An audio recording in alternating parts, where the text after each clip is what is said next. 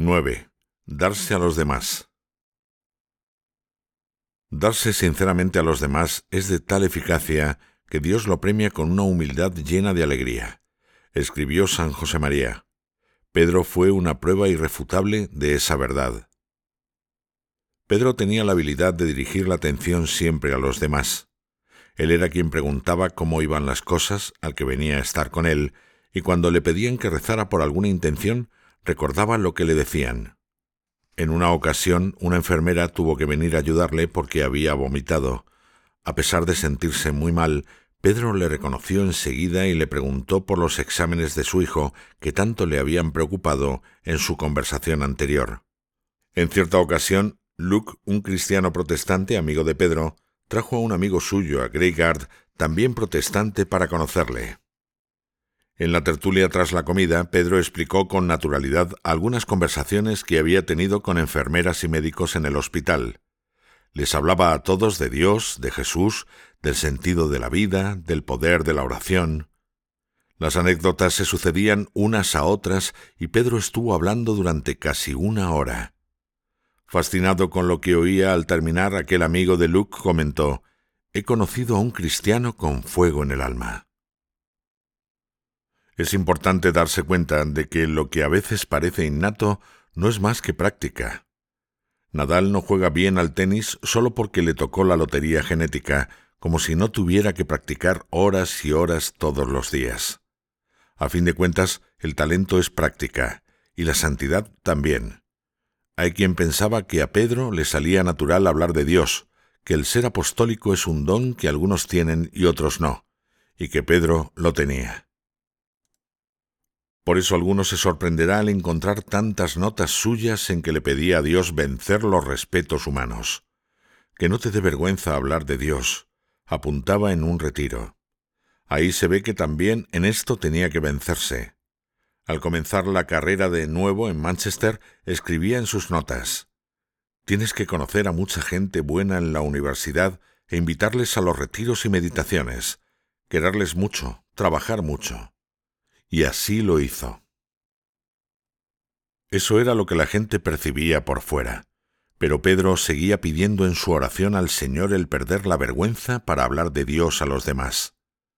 Al finalizar un curso de formación, escribía en su oración, Señor, yo quiero terminar este curso más cerca de ti, con afán de apostolado y quitarme los respetos humanos.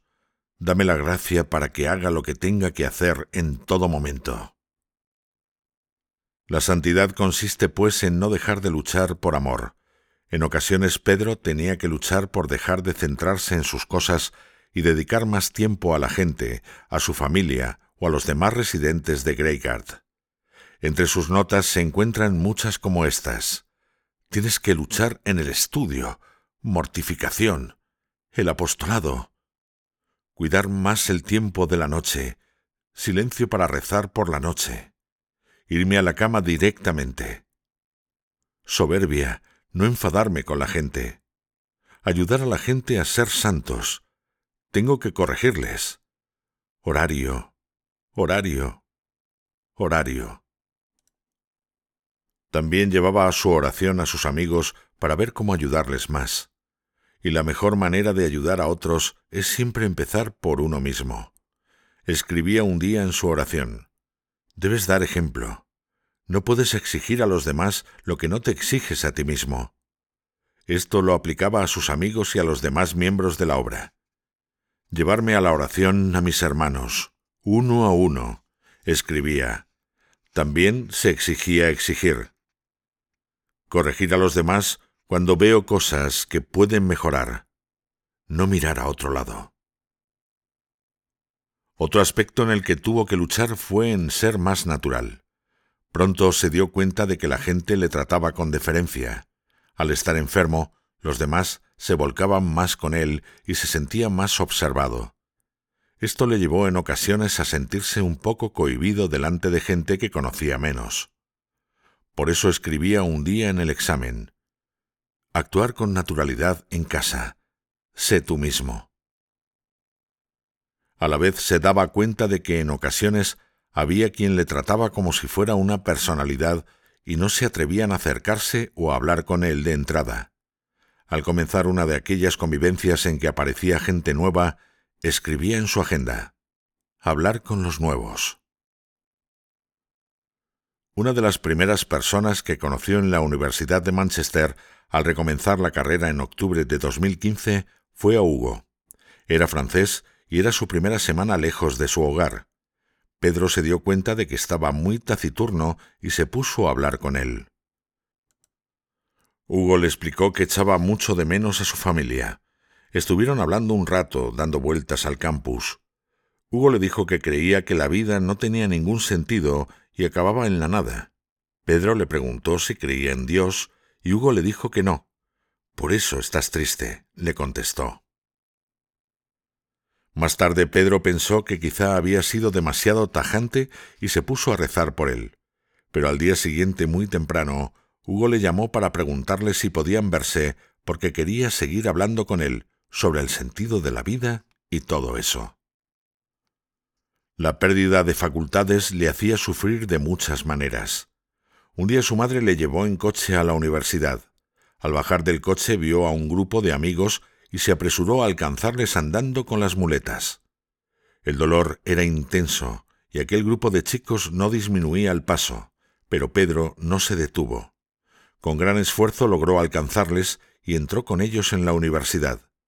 Cuando al terminar salió de allí, entró en el coche donde su madre le esperaba y rompió a llorar. Ya no lograba ni andar al paso de los demás. A Pedro le salía casi espontáneo ofrecerse a ayudar. En cierta ocasión se fue a hacer un recado cerca del centro de la ciudad de Manchester con su coche adaptado. Cuando estaba a punto de volver, una anciana le pidió ayuda para llevar las bolsas de la compra. Aunque Pedro iba cojeando, la señora no pareció notar nada.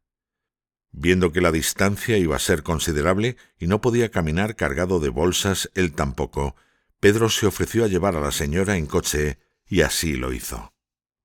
Cuando dejó a la señora en su casa, ya camino de vuelta, un ciclista que había empinado el codo más de la cuenta se golpeó levemente contra su coche. De nuevo Pedro salió al rescate. Finalmente aquel día llegó tarde a comer a Greigard y explicó con naturalidad sus aventuras. Su apostolado no conocía fronteras y aprovechaba cualquier ocasión. El 21 de diciembre de 2016, varios jugadores del Manchester United fueron a visitar el hospital donde estaba Pedro. Entre los jugadores estaba Juan Mata, Ander Herrera y David De Gea. Como eran españoles, Pedro les fue guiando para enseñarles la planta. Con la ayuda de su madre, no desaprovechó la ocasión para hablar del Opus Dei, de Greygard y de la importancia de las actividades formativas que ahí se ofrecían. Pedro estaba dispuesto a todo por atender a la gente.